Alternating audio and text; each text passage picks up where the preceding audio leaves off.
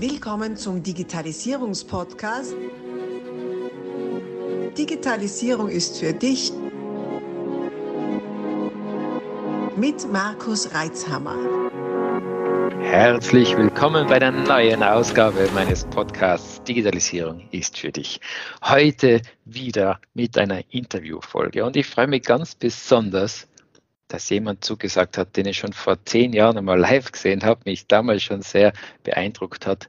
Bekannt ist aus Funk und Fernsehen und logischerweise aus Internet und den sozialen Medien. Niemand geringerer als Stefan Vera. Grüß dich. Markus, Danke, dass ich dabei sein darf. So viel Lob gleich zu Beginn. Ja, du, du war ja noch gar nicht fertig mit, mit, mit dem Lob. Ich könnte da ewig erzählen, was du alles machst.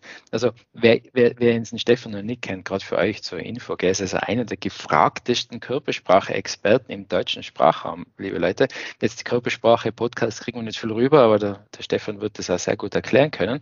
Und seine Vortragsreisen haben ihn und bringen ihn regelmäßig in Länder wie China, sogar USA, Russland und auch Großbritannien.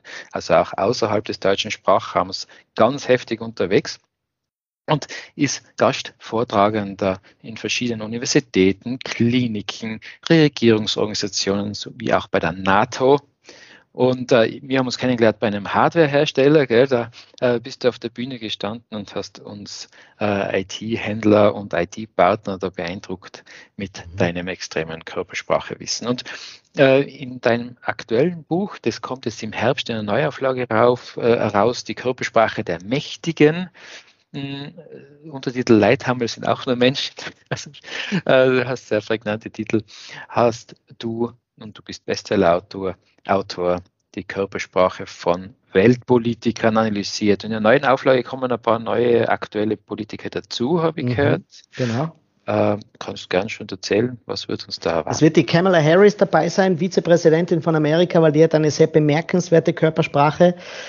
Die ist nämlich einerseits äh, lacht sie viel, ist sehr freundlich, tanzt gerne mal, aber als ähm, sie war auch Staatsanwältin und hat dort die den zum Beispiel den Justizminister befragt und dort hat sie eine Körpersprache an den Tag gelegt. Freunde, wenn du so einen Menschen vor dir siehst, da gehst du so in die Knie. Also sie hat eine Vielfalt, die reicht von unglaublich freundlich, unglaublich sympathisch bis hin zu wahnsinnig nachdrücklich. Und die zweite ist die Ursula von der Leyen, Kommissionspräsidentin. Und die hat eine sehr eindimensionale Körpersprache und ich analysiere genau, was die Gefahren dabei sind. Und wenn man die Ursula von der Leyen anschaut, dann wird man ja, die meisten Menschen, das belegen auch Umfragen, ähm, sind wohl beeindruckt von ihrer politischen Karriere, aber wirklich emotionale Nähe schafft sie einfach nicht aufzubauen, egal in welcher Position sie war. Und das ist zum größten Teil ihrer Körpersprache zu verdanken oder an der Körpersprache zu erkennen. Und die beschreibt es genau, weil das ist die Gefahr, wenn wir glauben, es geht nur um die Karriere und es geht nur um die Inhalte, die wir sagen, dass wir nur dann erfolgreich sind, wenn wir auch Menschen um uns finden, die uns spannend finden, die uns attraktiv finden, die uns kompetent empfinden, die uns ja auch lustig manchmal empfinden. Und das erkennen wir immer an den nonverbalen Faktoren. Mhm, mhm. Jetzt sind wir schon mitten im Thema drin. Gell? Jetzt haben wir ja, haben wir ja Radikaldigitalisierung gehabt, also in dem Sinne jetzt, dass wir, dass wir jetzt alle vor Kameras sitzen dürfen und, und uh, uns da treffen. Und äh, jetzt beim, bei, ich behaupte mal sogar beim Telefonieren ist Körpersprache wichtig, weil man es ja in der Stimme hört, äh, ist umso mehr jetzt bei den Kameras. Gell? Äh, liebe Zuhörer, ihr seht es nicht, aber ich habe den Stefan Werrer da vor mir, schärfer als im echten Leben, unglaublich. äh, das ist unglaublich, was für super ist voll Equipment du hast. Also nein, also ich meine jetzt natürlich optisch, also die Bildqualität höher aufgelöst als im echten Leben. ähm, äh, super Hintergrund, top ausgeleuchtet. Also der Stefan weiß schon, wie er sich inszeniert. Mhm. Gehen wir da mal schon gleich rein. Bei uns geht es ja um Digitalisierung und Digitalisierung ist für dich. Hau doch gleich mal ein paar, paar Tipps raus. Wie kann man sich denn ordentlich und gescheit vor einer Kamera präsentieren? Ja, also vor der Kamera, wie du sagst, inszenieren. Ich würde gar nicht so weit gehen. Ich glaube einfach, es geht darum, dass wenn man mit jemandem redet, mit der Videokamera, dass man dem es leicht macht, einen kompetent zu, zu finden, einen sympathisch zu finden, ja einfach, dass man gern jetzt mit dem ein bisschen plaudert, ob das jetzt beruflich oder privat ist, weil Vor der Kamera ist die Herausforderung, es ist sowieso mühsam zu reden vor der Kamera. Das kennt ja jeder. Ja? Niemand tut das wahnsinnig gern. Man tut es nur, weil man es muss. Weil die Distanz zu groß ist, weil es einen Lockdown gibt. Und wenn man jetzt da nicht aufpasst, weil man sich denkt, jetzt schalte die Kamera ein, ist doch eh egal, ich kenne mein Gegenüber eh so gut. Es ist wahnsinnig anstrengend fürs Gegenüber. Und ein paar so Tipps sein, das ist einmal die Höhe der Kamera. Ja? Meistens macht man es entweder mit dem Smartphone oder mit dem Laptop. Und Laptops haben die Eigenschaft, sie stehen am Tisch und sind damit immer etwas unter uns. Und das heißt, die Leute schauen immer von oben nach unten. Das ist nicht nur wahnsinnig schlecht für das Doppelkinn, Leute. Ähm, das wächst plötzlich. Und das Zweite ist auch, man sieht manchmal auch die Nasenlöcher von unten, was sehr unangenehm ist. Subtilere Signale, die viel gefährlicher sind, ist, du schaust damit auch auf die Menschen von oben herab. Und das ist immer eine unangenehme Position, das würde man im Alltag nicht machen. Also wenn du mit jemandem redest und der sitzt und es wird ein längeres Gespräch, setzt du dich auch dazu oder der andere steht mit dir auf. Also unbewusst begeben wir uns meist auf die gleiche, auf die gleiche Ebene. Das würde ich empfehlen. Und macht's keinen Wirbel drum, ganz simpel, gib unter dein Laptop ein paar Bücher rein und dann hast du den während dem Call auf einer richtigen Höhe. Oder wenn du eine Kamera hast am Display ganz oben aufmontiert, das haben manchmal die YouTuber, muss man aufpassen, ähm, ich habe jetzt gerade einen Call mit, einem, mit einem Vorstand von einem Pharmaunternehmen gehabt und der hat die Kamera oben montiert gehabt, auf einem dürfte sehr großes Display gewesen sein. Das mag für den sehr praktisch sein, aber er hat halt immer sehr klein und sehr mhm. lieb ausgeschaut. So dieser Blick nach oben, den ja die Instagram-Sternchen immer machen, von unten nach oben schauend, löst immer Sympathiegefühle aus.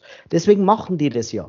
Aber wenn es halt um einen Business Call geht, würde ich halt eher schauen, dass ich auf Augenhöhe bin. Das heißt, Regel Nummer eins, schau, dass die Kamera auf Augenhöhe ist. Okay. Und ich glaube, ich gebe noch einen zweiten Tipp dazu, ist, dass die Menschen entweder zu nah oder zu weit weg von der Kamera sein. Mhm. Ähm, das heißt, man ist so nah dabei, weil man vielleicht das Smartphone nur vors Gesicht hält oder der Laptop eben vor den Augen ist und man daneben E-Mails heimlich tippen will. Und damit ist das Gesicht sehr groß im Bild. Aber wir kriegen ja Informationen über den anderen nicht nur übers Gesicht, sondern wie bewegt er sich? Dreht er sich weg? Was machen seine Hände? Und je mehr wir herzeigen, desto leichter fällt es dem anderen Vertrauen aufzubauen. Mhm. Also zu nah ist gefährlich. Und das Zweite ist, manche Menschen, vor allem in Unternehmen, sind zu weit weg.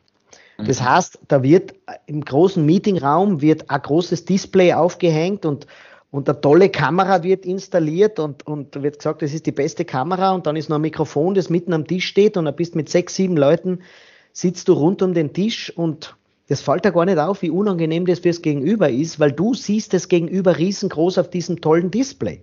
Aber dein Gegenüber sitzt sechs, sieht sechs, sieben Personen von der Kamera aus der Ferne aufgenommen, die alle nur ganz, ganz klein auf seinem Display oder auf ihrem Display dann sind. Dann ist das Mikrofon mitten am Tisch, das mehr Raumhall aufnimmt als die mhm. Stimmen. Und jetzt können wir aber an der Körpersprache nicht mal erkennen, wer gerade redet, weil die Figuren so klein sind. Und ja. hören du es auch nicht, weil das Mikrofon durch einen Kompressor alle Stimmen gleich laut levelt. Mhm. Und damit tut sich das Gegenüber natürlich wahnsinnig schwer, Vertrauen aufzubauen und man ist so unterbewusst froh, wenn der Call vorbei ist. Und da gibt's erstens, also für diesen speziellen Fall, wenn es ein wichtiger Call ist, nicht so ein Schnell-Schnell-Call, sondern ein wichtiger Call ist, geht in eigene Räume und loggt euch selbstständig ein. Das mhm. ist der mhm. erste ganz wichtige Tipp, auch wenn es noch so bequem ist. Geht's in eigene Räume. Und der zweite Tipp ist, wie viel zeigen wir her? Daumenregel ist von der Kopfoberseite bis zur mindestens Oberseite des Bauches. Mhm. Damit natürlich kommt, und du siehst es jetzt bei mir, die Leute am Podcast müssen sich das vorstellen, ja, ich brauche nur ein bisschen anfangen zu gestikulieren und man sieht schon die Hände ins Bild zu kommen. Mhm. Man sieht es in Österreich meist bei der Zeit im Bild, ja, wenn du den, den Armin Wolf oder die Lou Lorenz kommentieren siehst oder, oder moderieren siehst, dann siehst du, dass die Hände meistens ins Bild kommt und darauf würde ich achten. Also ich wiederhole, Kopfoberseite bis Bauch, vielleicht sogar die Tischkante leicht unten sichtbar. Und da brauchst du auch nur kein Geld investieren, schieb den Laptop einfach ein wenig, wenig weiter weg. Das reicht schon. Ja, ja. Mein liebe Zuhörer, ich bin ein bisschen herumgeruckelt und geschaut. Ich weiß nicht, ob ich ja. kriege das jetzt hinter. Aber er sitzt auf einem Recaro-Sitz, wahrscheinlich dort den ganzen Tag nur Computer spielen. Wir wissen ja, ja, ja, genau, genau, ja. Ich gebe zu. Aber echt, also wenn man da so vor so einem Profi sitzt, dann jetzt, jetzt bemühe ich mich wirklich sehr, dass, dass das mit der Kamera und das alles äh, gut ist. Aber das hat aber, tolle aber, Kamerahöhe übrigens. Ja, das schon. ist ja, danke. ganz eine tolle Kamerahöhe. Und du machst auch nur etwas wichtig, das ist so der Geheimtipp. Leute, schaut nicht auf Display, sondern schaut immer in die Kamera. Das ist eine echte Umgewöhnung und das machst du, Markus, wahnsinnig gut, weil erst dann habe ich das Gefühl, du redest mit mir. Ja. Und wenn wir aber immer aufs Display schauen und ich nach unten schaue, dann sehe ich zwar dich jetzt gut, aber du hast immer das Gefühl, ich schaue an dir vorbei.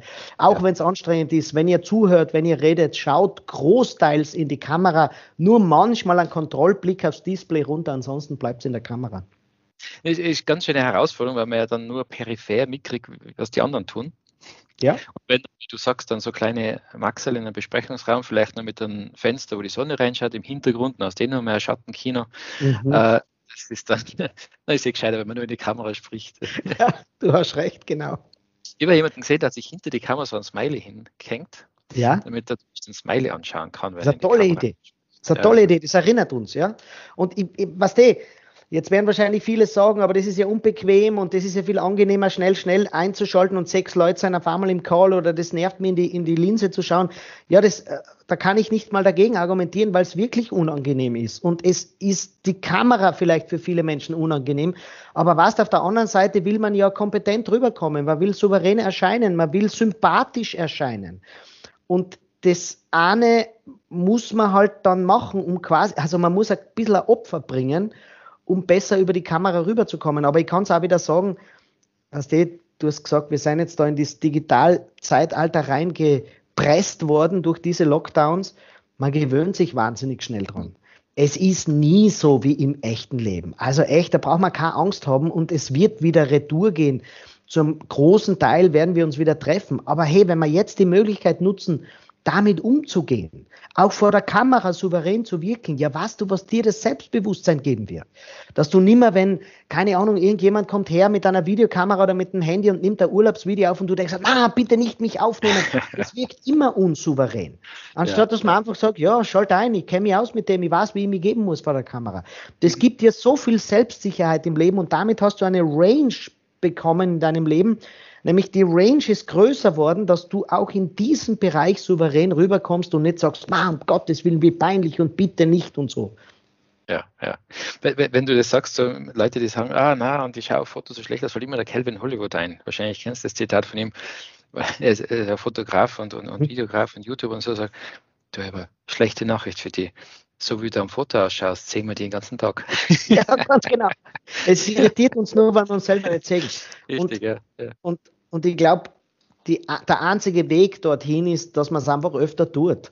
Und ich habe ja. mal ein Video gemacht, so ein recht lustiges. Ich mache ja fast jeden Tag, gebe ich den Leuten Inputs und Wissenswertes zur Körpersprache auf Social Media und dort habe ich so diese Menschen, die so ganz stark nach Authentizität suchen und das muss alles authentisch sein. Und wenn die dann ein Selfie von sich machen dann drücken es 20 Mal ab, weil es nie gut genug ist. Und nachdem es beim 25. Foto passt es ihnen endlich halbwegs und dann legen sie nur drei Filter oben drüber und sagen, das, jetzt bin ich authentisch.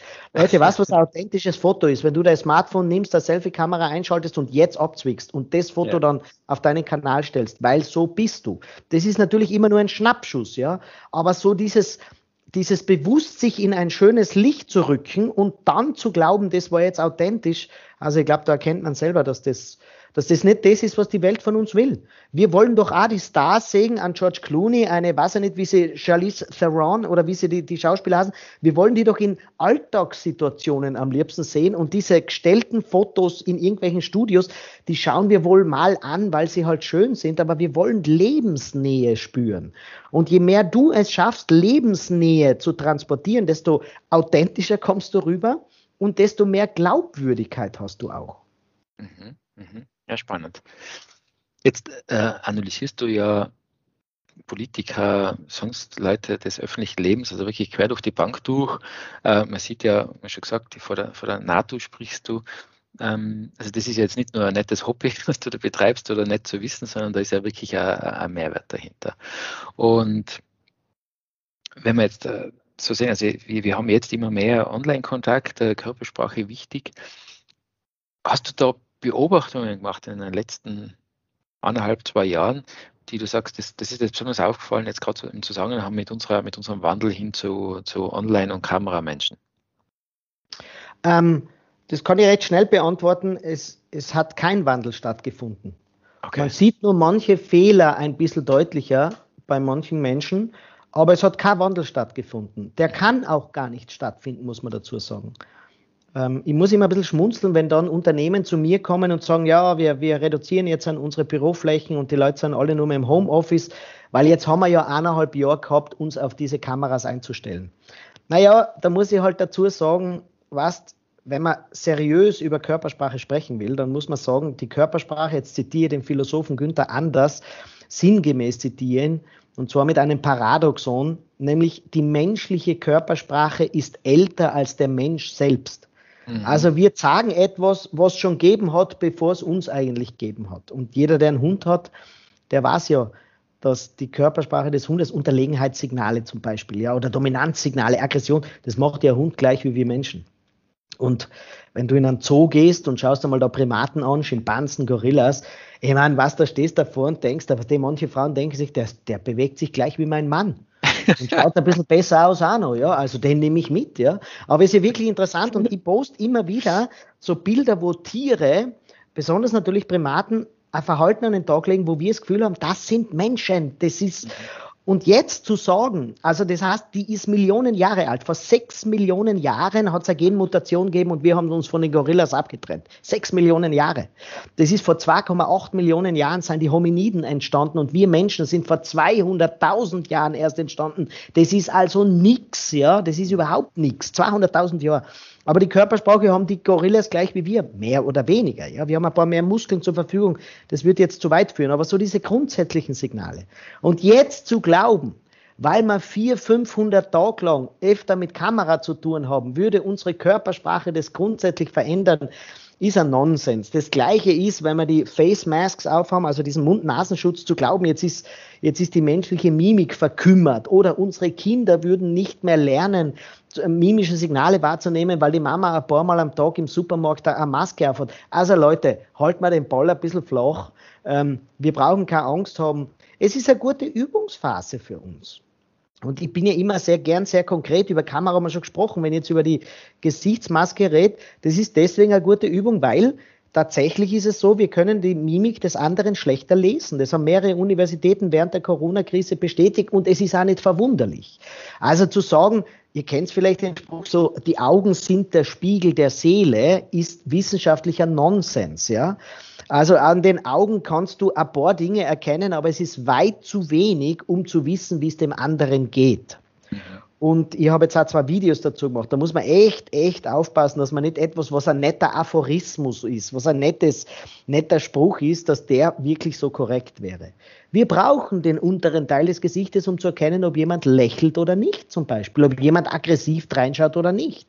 Und jetzt kennst du das ja, du bist im Supermarkt und es kommt jemand mit einem Einkaufswagen und will bei dir vorbeifahren und sagt nur mit dem, was ich tut nur mit dem Kopf zweimal nach links zucken, weil er links vorbeifahren will. Und mhm. du denkst, was bist du für ein Unsympathler? Was du nicht weißt, wenn der die Maske runtergäbe, würdest du sehen, er hat gelächelt, aber ja. eben so wenig gelächelt, dass man es nur um den Mund gesehen hätte. Und warum sage ich Übung? Das kann einmal jeder probieren. Nimmst den Mund-Nasenschutz und lächelst einmal mit dem auf, lächelst einmal so stark. Das heißt, du ziehst den großen Wangenmuskel, man nennt ihn Zygomaticus major, den ziehst du so weit nach oben, so, so, so fest nach oben, dass rund um die Augen diese Fältchen entstehen. Und erst wenn diese Fältchen entstehen, wirst du dann mit der Gesichtsmaske erkennen, jetzt schaue ich lächelnd aus. Und das Wunderbare ist, wenn du jetzt die Maske runtergibst und weiterhin so lächelst, weißt du erstmal, wie man richtig lächelt. Denn ja. dieses aristokratische, dieses angedeutete, so ein bisschen zu lächeln, ja, das erzielt, wie in der Körpersprache übrigens sehr oft, es erzielt genau das Gegenteil.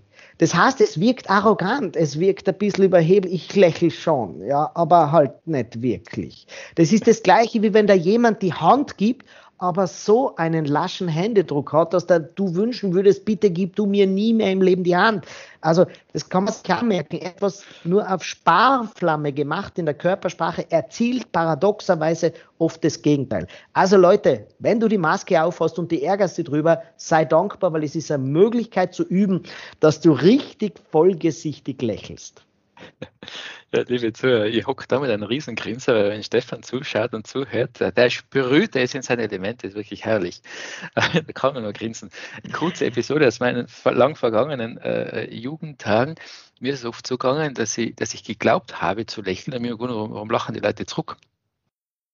Irgendwann dann habe ich mein, mein, mein, meine, meine Gedanken, wie blöd es doch ist, mir doch vor den Spiegel gestellt und bin draufgekommen, dass das, was ich als Lächeln äh, gedacht habe auszusenden, war eigentlich nur Ohrenwackeln.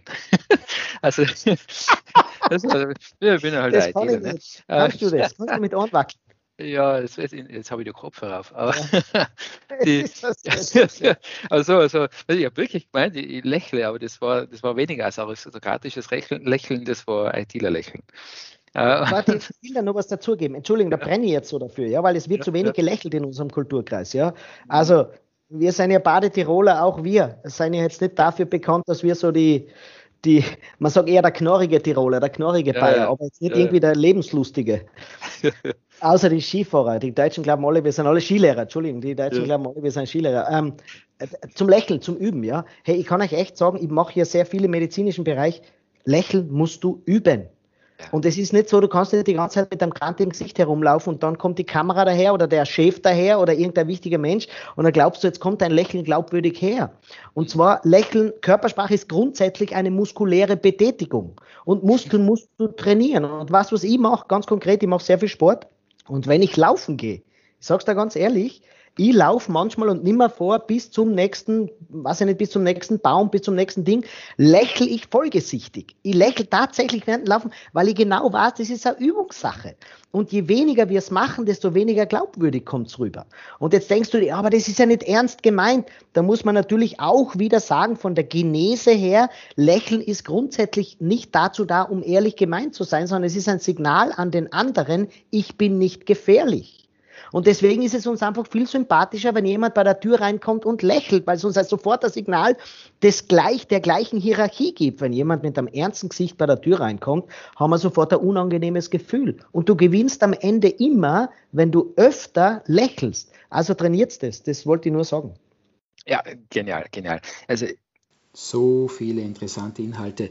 Wir stoppen hier und machen aus dieser Podcast-Aufzeichnung einen mehrteiligen Podcast. Bleib also dabei, um keine Inhalte zu verpassen und die nächsten Folgen auch hören zu können. Abonnier doch gleich unseren Podcast und vergiss nicht, eine 5-Sterne-Bewertung zu hinterlassen. Bis dann, wenn es wieder heißt, Digitalisierung ist für dich mit Markus Reitzhammer.